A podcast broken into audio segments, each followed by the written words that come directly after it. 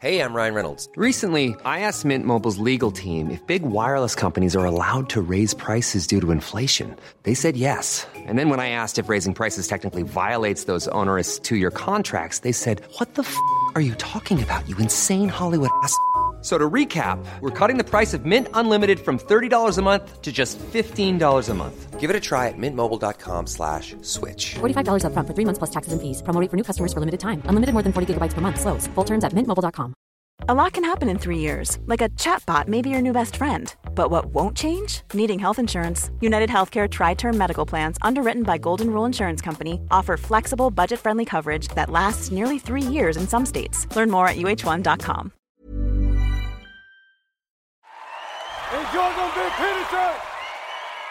No conoces muy bien a las personas con las que te comparas.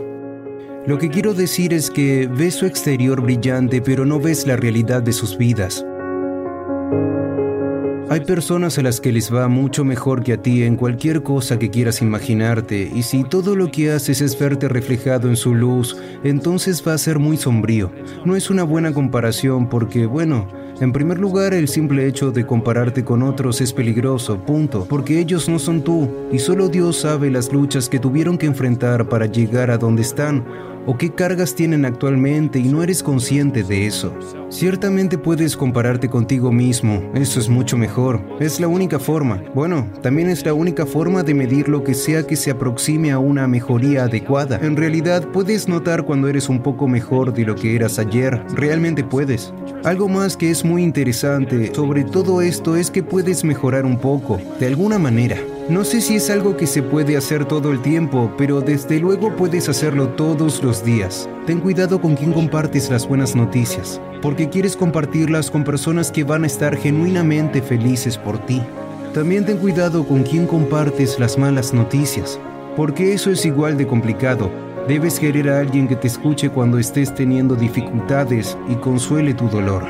Diría que la belleza nos llama a conectarnos con nuestro ser superior, ser amigo de la belleza es presentarte muy cuidadosamente a uno de los misterios de la vida que hacen que valga la pena vivirla. Nunca ha habido un mejor tiempo para que la mayoría de las personas estén vivas. Y en el futuro, aunque seamos vulnerables y siempre nos puedan pasar cosas terribles, es difícil argumentar que el futuro no sea comparativamente positivo. Nos estamos volviendo extremadamente sofisticados en la tecnología y el mundo está cambiando a un ritmo increíblemente rápido. La única forma en que la vamos a poder manejar es de manera positiva. Es si cada uno de nosotros o tantos como sea posible seamos capaces de tomar decisiones sabias, cuidadosas y honestas. Si hacemos eso, puede que las cosas continúen mejorando. No se consigue que la gente se valga por sí misma y adopte responsabilidades si todo se les es dado. Eso es un verdadero enigma. Puede que estés en California, ves que alguien va conduciendo su Porsche convertible por la carretera y piensas, oh cielos, qué suerte tiene. Puede que la verdad sea que esa persona esté pensando en chocar su costoso auto deportivo en el próximo poste de cemento que vea. No puedes notarlo, pero las personas viven vidas difíciles Incluso aquellas que son más afortunadas viven vidas difíciles. La visión que observas que te hace sentir celoso y resentido es una gran parte de una ilusión creada por tu propia mente. Tienes que tener cuidado de tus celos porque no sabes cuál es la realidad.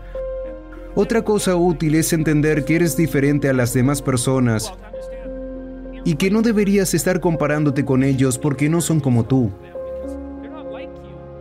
No tienen tu familia, no tienen tu temperamento, no tienen tus problemas, ni tienen tus habilidades. La única persona que tiene todo eso eres tú. Una de las reglas, creo que es la cuarta, es que tienes que compararte con quién eras ayer y no con quién eres hoy. Verás que ese es un juego que puedes ganar. La posibilidad de que puedas mejorar a diario un poco y continuamente es algo que es accesible para todos.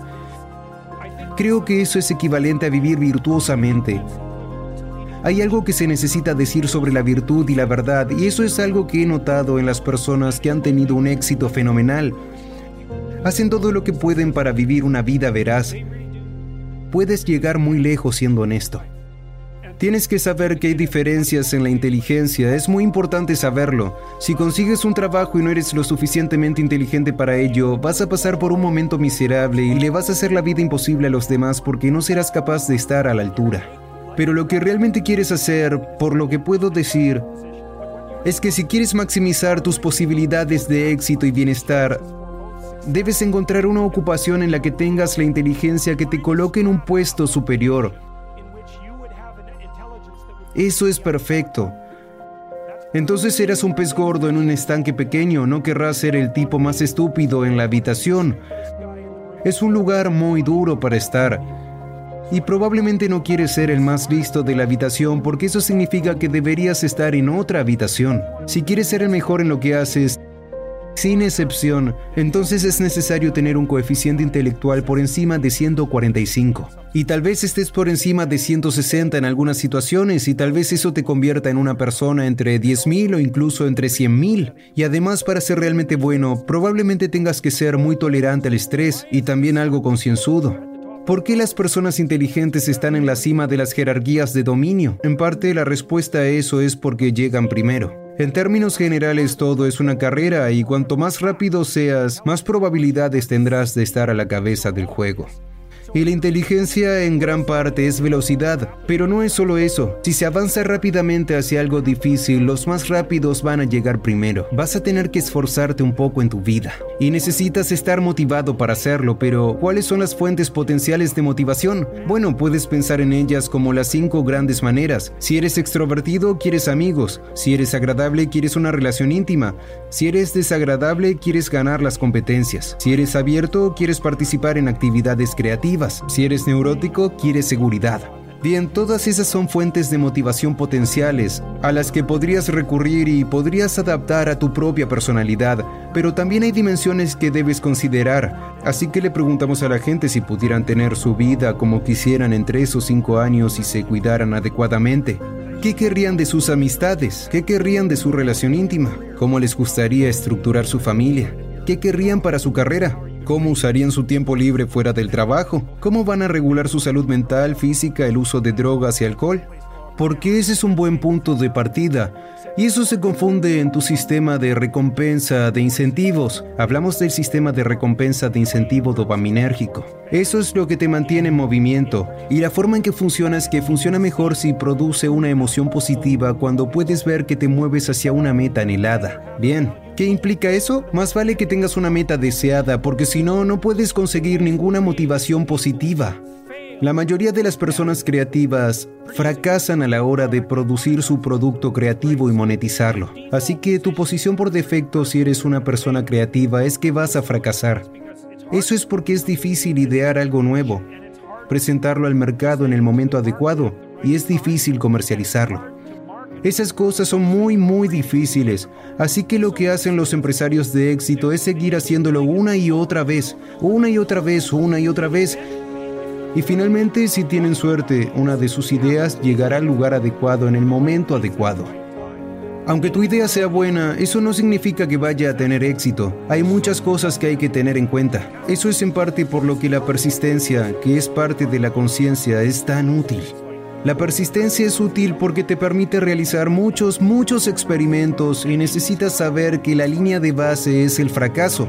Es importante porque de lo contrario te culparás a ti mismo.